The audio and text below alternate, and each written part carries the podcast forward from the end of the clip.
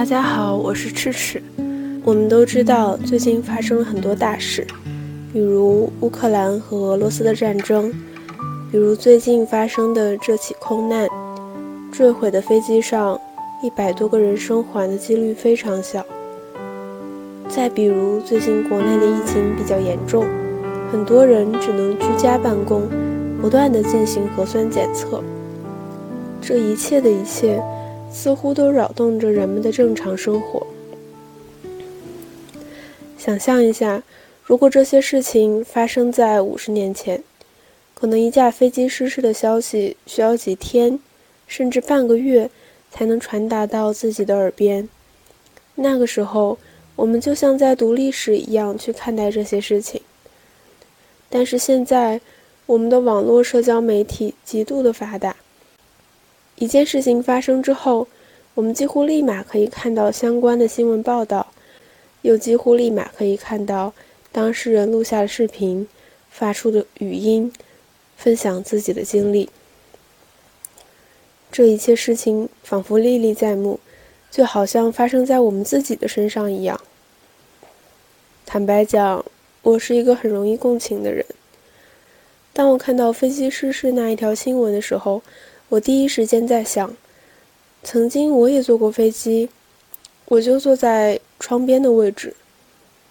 如果飞机失事的时候，我就坐在窗边，飞机迅速的下落，我知道五秒之后我会整个人摔在地上，重重的摔。那五秒里我会想什么呢？我会慌张吗？我会害怕吗？还是心平如水？我会想我这一生过得有没有意义吗？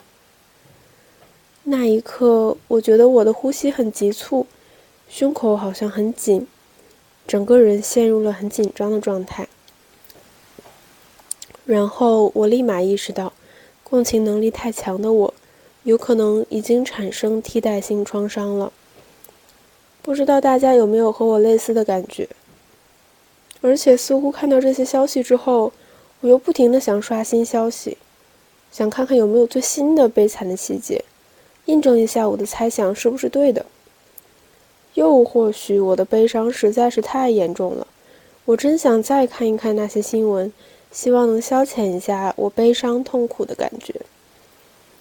但事实并不是这样，似乎我越看就陷得越深，感觉越难受。这就是我刚才提到的替代性创伤。大家可能听过创伤后应激障碍，也就是 PTSD。我们也做过一期节目，专门讲创伤后应激障碍。但是替代性创伤和我们说的 PTSD 并不是同一件事情。它是指创伤本身并没有发生在我们自己身上，而是我们从媒体上目睹或者耳闻了创伤的事件，我们似乎身临其境体会到了创伤的感觉。而且，这真正的影响到了自己的身体和心理。这种创伤最开始发生在临床工作者身上，或者和灾难非常息息相关的工作者身上，尤其是心理咨询师，他们可能经常和这些创伤经历相处，于是自己也可能有非常痛苦的感觉。你可能会好奇，我也在看这些视频，我有没有替代性创伤？大家可以反思一下自己的感觉，比如从生理上，你有没有和我刚才说的一样的感觉？胸闷、呼吸急促，也有可能头痛、胃痛、食欲不振，也有可能睡眠受到了影响，又或许心情也受到了影响。你发现自己非常容易生气，或者感觉极度的焦虑，总是坐立不安，有惶惶不可终日的感觉。或者觉得非常的难过，很绝望，仿佛这个世界不再有希望和未来。或者你开始觉得自责等等，这些可能都是替代性创伤的感觉。如果你已经发现自己有很多消极的情绪，或者替代性创伤的体验，那该怎么办呢？在这里，我们希望能提供一些建议，帮大家挺过这次很创伤的感觉。这些建议总的来说就是自我照料，让我们开始把目光从外界发生的事情上转移到我们自己的身上，想一些办法来照顾好自己的身体和心灵。比如说，从身体上可以找一些时间去运动一下，把自己焦虑的感觉、生气的感觉发泄出去；也可以让自己放下手机，按时入睡。保证自己的睡眠是充足的。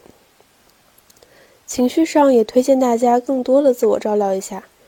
你会发现在不断的翻阅手机新闻的时候，你的心情处在一个非常紧张的状态。那我会推荐大家做的第一件事情就是关掉新闻，打开自己喜欢的阅读资料、喜欢的视频或者游戏或者播客，把注意力放在能够让自己安静下来的事情上。享受属于自己的时光。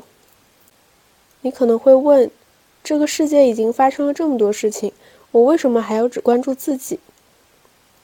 对于这个问题，我可能会回答：这个世界的确发生了很多事情，也非常让人痛心。但是灾难已经发生了，我们作为非常渺小的个体，我们能改变的、能控制的。只有我们自己本身。当然了，我们并不是孤单一个人，在这个世界上，我们还有周围的朋友和家人，我们的亲密伴侣。如果实在感觉难以忍受，一定要和自己的好朋友或者家人倾诉一番，来获得他们的情感支持。